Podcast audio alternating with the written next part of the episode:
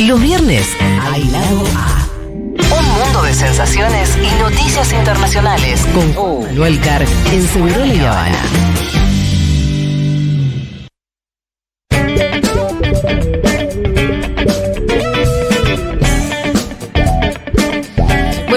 Cargue está ya en la mesa de seguro. ¿La qué tal, Juanma? ¿Cómo estás? Qué día internacional, ¿no? ¿Hay un día internacional? No, digo, estamos viendo Sí. en, en otro país la, la cobertura, el accionar de la Policía Militar del Estado de Río de Janeiro. Eh, que yo siempre digo, las policías en Brasil hay que entenderlas por Estado. ¿Viste? Ajá, ajá. Esta es la- una policía particularmente bolsonarista, la de ese Estado, un Sí. Estado bolsonarista en el gobernador Castro, y que vimos ayer lo que pasó con la hinchada de Boca.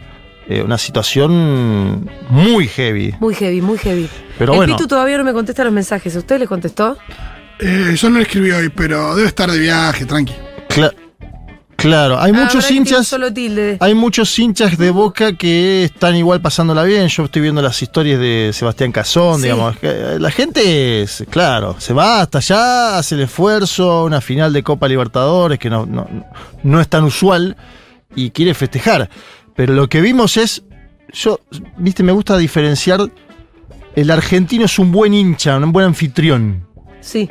Y con esto no estoy haciendo una generalización contra los hinchas de Brasil. Por lo menos no casi- atacamos a matar. Casi toda la mayoría de los equipos de Brasil yo le tengo una buena estima en esto. Creo que la hinchada de Fluminense es muy particular, ¿eh? Y que la Conmebol sabía de esto porque ya había existido ataques de hinchas de Fluminense a otras hinchadas en esta misma copa. Entonces digo, mantener la sede ahí fue todo un desafío. Pero no les voy a hablar de fútbol, en algún momento sí.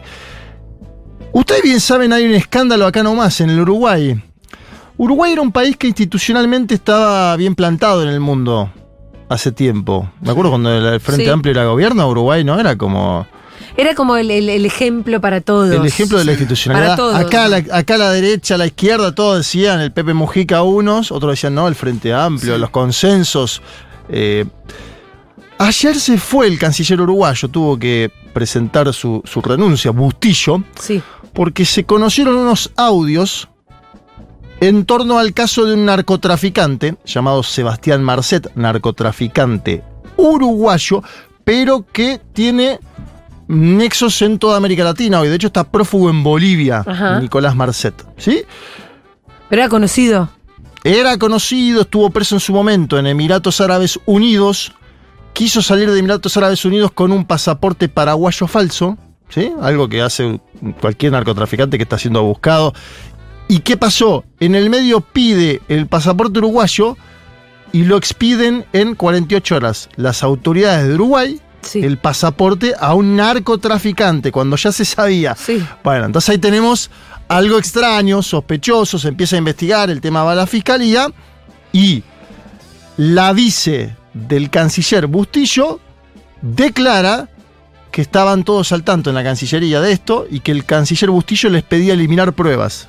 ¿Sí? Que tiren los celulares. Bueno, Sí. algo dramático para la institucionalidad uruguaya. Uy, ¿sí? sí. Estamos diciendo que es algo bastante heavy. En el medio de todo esto, el presidente del Uruguay, Luis Lacalle Pou, está en Estados Unidos de América en una gira que tenía prevista. Hay gente de su partido que le dice volvé y ordenemos esto. Hay gente de su coalición que le dice volvé y ordenemos esto porque es un escándalo que nos salpica a todos. Y empezó a hacer una limpieza en el Ministerio del Interior, en Cancillería, donde tengas que hacer. Se fue ya Bustillo, lo decíamos. Bueno, situación muy compleja. Y acuérdense que es escenario preelectoral en Uruguay porque el año que viene vota con posibilidades ciertas para que el Frente Amplio, luego de este periodo de gobierno, dispute mano a mano. La última elección presidencial, se acordarán ustedes, fue 51 a 49. Todos los balotajes en América Latina son parejos. Ay, lo, Dios. Lo, lo marco porque Ay, estamos a, a días de otro balotaje. Salvo, por ejemplo, el de Cast y Boric. Sí, Claro, que lo hablamos ahí- más con temprano Elman. con Elman. Ahí podemos decir que hay algo interesante para ver, ¿no? Como Elman se metió a hablar de chismes y, y charlamos Terminamos hablando de esto. Bueno, está bien. Em, pero escuchemos si quieren a la oposición primero y después vamos a escuchar algunas cuestiones del propio gobierno. Alejandro Pacha Sánchez es quien asumió la banca de José Mujica. Ustedes se acuerdan que Mujica sigue haciendo política, pero en un momento dijo, muchachos del Parlamento me voy, ya estoy viejo, déjenme Sí. estar en la chacra eh, con mi germo y que, que me toque la puerta de algún argentino molesto, Sí, cada rato. Cada vez que ¡Eh, se- Pepe! Claro. Soy Juan Manuel Carr. Oh, otra vez este Otra vez. ¿Qué, Qué qué bueno hilo. hay- había un hilo en Twitter, el mejor hilo que vi en mi vida, del Pepe hinchado las pelotas con los visitas. Sí, pero aparte mucho argentino, ¿eh? ¿No? Va Sí, mucho Soy argentino. Un concejal de. Habíamos, el otro día charlando con Juanma, de- destacábamos que Axel, siendo que tiene un estilo muy austero también y Sí. orígenes eh, ideológicos que- muy afines al Pepe Mujica, eh, Va a tener una vejez parecida a la del no, Pepe. nunca lo, eh, nunca lo fue a visitar, nunca lo fue a romper las bolas y queremos la foto del Clio al lado del, Sí. del escarabajo. Habría que hacer ese encuentro del Clio y del escarabajo, ¿no? Que lo haga una inteligencia- Un mensaje una a. Carly Bianco. No, no, no se encuentran de los dos autos. Sí. Es más, Boulos en Brasil tiene otro auto que es el Celtinia. Mirá. Se puede hacer los- el encuentro de los tres autos. Vamos a escuchar a Alejandro Pacha Sánchez porque él dice que sabía el Ministerio del Interior quién era Sebastián Marcet y que la verdad que la expedición de ese pasaporte es un escándalo para el Uruguay. A ver.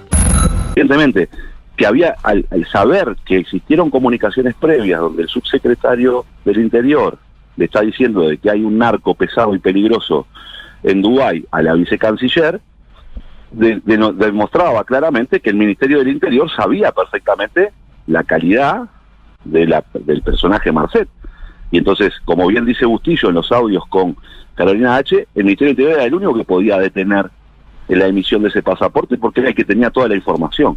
Entonces era muy relevante en, el, en la discusión parlamentaria, y creo que en la justicia también, por supuesto, este, ese elemento de comunicación que demuestra fehacientemente que el Ministerio del Interior estaba enterado de quién era Marcet cuando estaba tramitando un pasaporte. Y es el Ministerio del Interior el que podía haberle negado o demorado el pasaporte para frustrar la estrategia de Marcet de poder liberarse de la cárcel y fugarse de la, de- de la situación. Bien, ahí estaba Alejandro Sánchez. Aprovecho que tenemos siempre muchos oyentes en el Uruguay Sí. para, bueno, pedirles que manden sus mensajes de cómo vive en este momento de, diría, gran turbulencia político y en medio institucional. Y ahora lo van a escuchar incluso de voces del oficialismo, Julia, porque vos sabes bien que la coalición multicolor que tiene al Partido Nacional conduciendo los destinos del Uruguay, también tiene al Partido Colorado y a una formación más vinculada a la casta militar uruguaya llamada Cabildo Abierto, ¿no? Ajá. Viste que nosotros acá nos estamos desayunando de Victoria Villarroel. Guido Manini fue el jefe del ejército hasta hace poco tiempo en el Uruguay y empezó a hacer política. Lo mismo pasó en Brasil con los militares en los últimos años con Jair Oh, Mesías Bolsonaro. Cagazo. Tiene todo que ver con todo en América Latina, ¿no? Y no quiero simplificar. Vamos a escuchar a un politólogo que siempre es interesante para analizar y escuchar. Estuvo hablando en TV Ciudad. TV Ciudad es la televisión de la Intendencia de Montevideo. Muy buena, les quiero decir. La vengo siguiendo desde hace años. Y el politólogo que va a hablar ahora es Daniel Chaschetti, que él dice sí que esta es una crisis político-institucional que, atención, spoiler, Sí. se puede agravar. Se puede agravar, ¿Y dice? Chaschetti.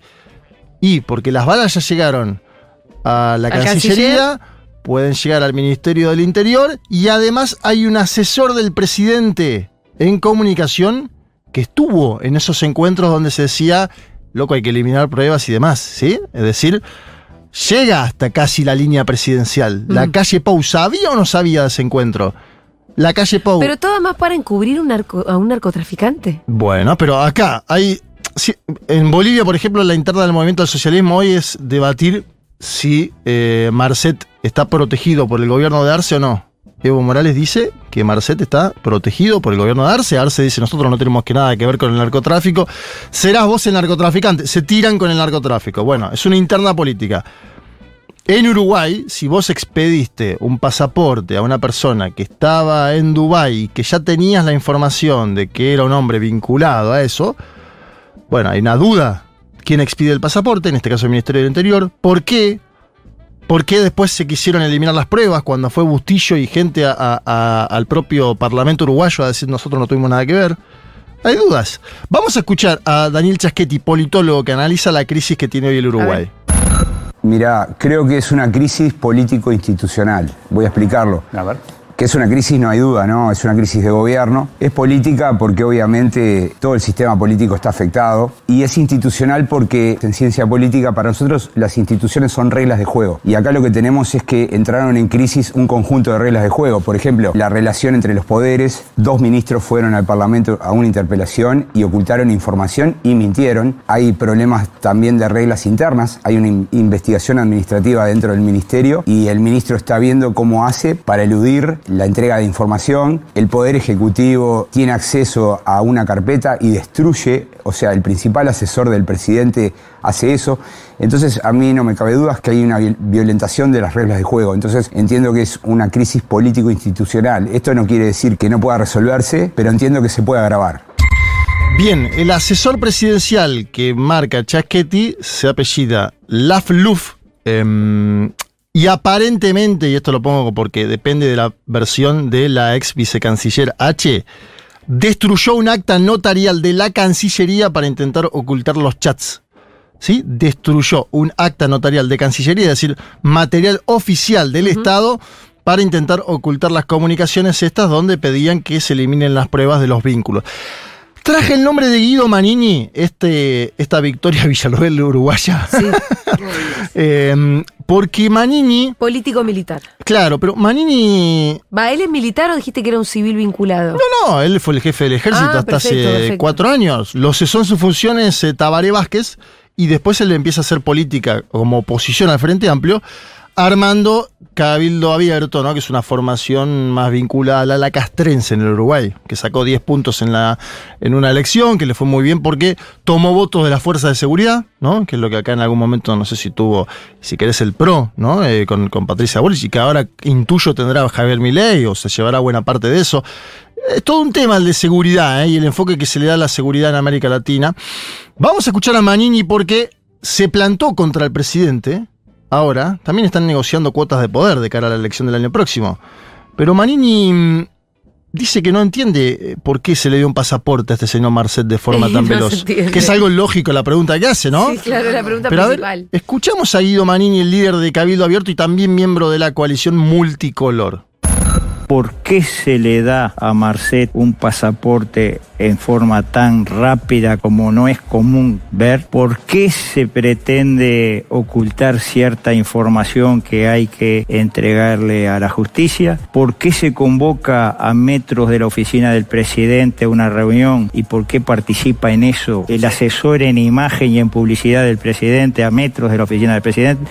Yo creo que son todas preguntas que se hacen cualquier ciudadano hoy en el Uruguay que nosotros también nos hacemos. Yo esperé ayer alguna llamada del presidente para darme alguna explicación adicional a lo que estaba en la prensa. Lamentablemente no la he recibido. Entiendo que él considerará que no es necesario mantener informados a los socios de estos temas, pero nosotros, nosotros queremos tener toda la información, todas las aclaraciones, porque en definitiva Cabildo Abierto va a ver qué pasos va a dar en el futuro en base a las aclaraciones que se haga de este tema que creemos, repito y vuelvo al principio, es un tema muy grave.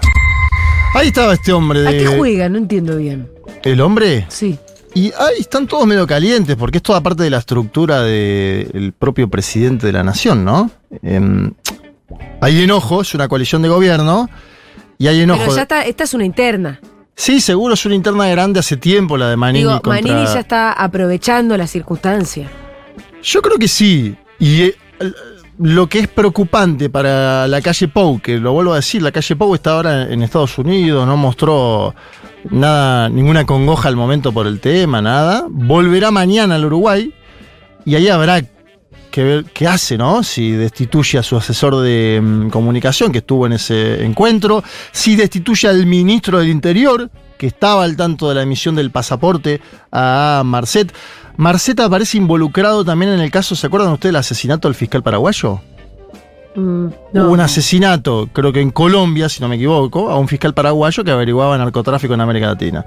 Presuntamente estaba involucrado también en ello Marcet. Digo, Marcet es un pez, un pez gordo del narcotráfico en América Latina y por eso también llegaría hasta su poder de influencia, lo pongo en esos términos, llegaría, lo digo siempre en potencial, porque la justicia uruguaya es la que tiene que investigar, hasta las altas estructuras del Estado uruguayo. Guido Manini trae un segundo audio de él, donde él apunta a que la calle Pou debería cambiar al ministro del Interior. Obviamente la Cancillería lo ha hecho, pero ha puesto a un canciller interino que estuvo en ese encuentro donde se hablaba de eliminar pruebas, así que habrá que ver qué hace con eso. Y él dice que no alcanza con la salida de Bustillo. Escuchamos el último audio de Guido Manini. Lo vuelvo a decir, este es un hombre del gobierno uruguayo, ¿eh? Sí, sí, no sí. es alguien de la oposición. Antes sí escuchábamos al Frente Amplio, obviamente. El Frente Amplio está con los tapones de punta. Claro, claro. Pero este, por eso te digo, está aprovechando una interna ahí. Y está jugando una interna. Lo que pasa es que van varios tropezones del gobierno de la calle Pau en los últimos meses, incluido un ex senador, Penades, que fue acusado eh, de abuso sexual de menores, Penades. Claro. ¿Sí? Bueno, y era un hombre protegido también por la calle Pau. Todo esto pasó en los últimos dos meses. Es un gobierno que, si querés, venía bien en aceptación, en la encuesta, y ahora está bastante erosionado institucionalmente. Escuchamos el segundo audio de Guido Manini, que es el líder de Cabildo Abierto.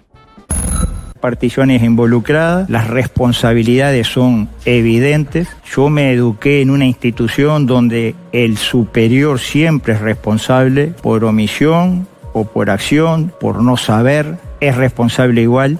Hay distintos grados de responsabilidad, pero en este caso las responsabilidades son evidentes y no alcanza con la renuncia del canciller. Pero en responsabilidades está hablando, entiendo, del ministro Heber. a todo nivel, en el Ministerio ¿Y el del Interior, y el presidente de la República? la, la cúpula, digamos, política, los responsables políticos del Ministerio del Interior son responsables y creo que tienen que asumir esa responsabilidad. La de Cancillería ya la han asumido y ahora entra un nuevo elemento que es Presidencia de la República, porque claramente el señor Laflú no actúa por cuenta propia cuando convoca a esa reunión y cuando pide que alguna documentación se adultere. Ahí está el, el paso para mí final que se abre ahora, em, que es eh, la actuación del propio presidente en todo esto, Claro. ¿no? Si la FLUF fue. La fluf. La FLUF tiene un nombre, tiene un nombre que no, es, no es muy de asesoría en comunicación, es difícil de pronunciar, la, La FLUF. FLUF. Pero el hombre La FLUF estuvo ahí. Convocó él aparentemente. Esto fue en eh, Torre Ejecutiva, ahí en pleno centro de Montevideo, a metros donde trabaja el presidente. ¿Qué sabía la FLUF? ¿Qué sabía la calle Pau? Bueno, todo esto es- abre un nuevo momento, te diría, en la política del Uruguay en un año preelectoral. Y lo vuelvo a mencionar. No es broma, porque el año que viene, aparte, la calle Pau no puede competir. En el Uruguay, acuérdense que esto es alternado.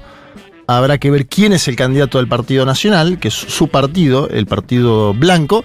Y habrá que ver también cómo se da la ¿Para interna elecciones? el año próximo. Ah, ¿Cómo es la interna del Frente Amplio también? El Frente Amplio va a tener una interna entre Yamandu Orsi, que es el candidato de José Pepe Mujica, sí. y Carolina Cose, que es la intendenta de Montevideo, Ajá. mujer de mucho peso político en el Uruguay.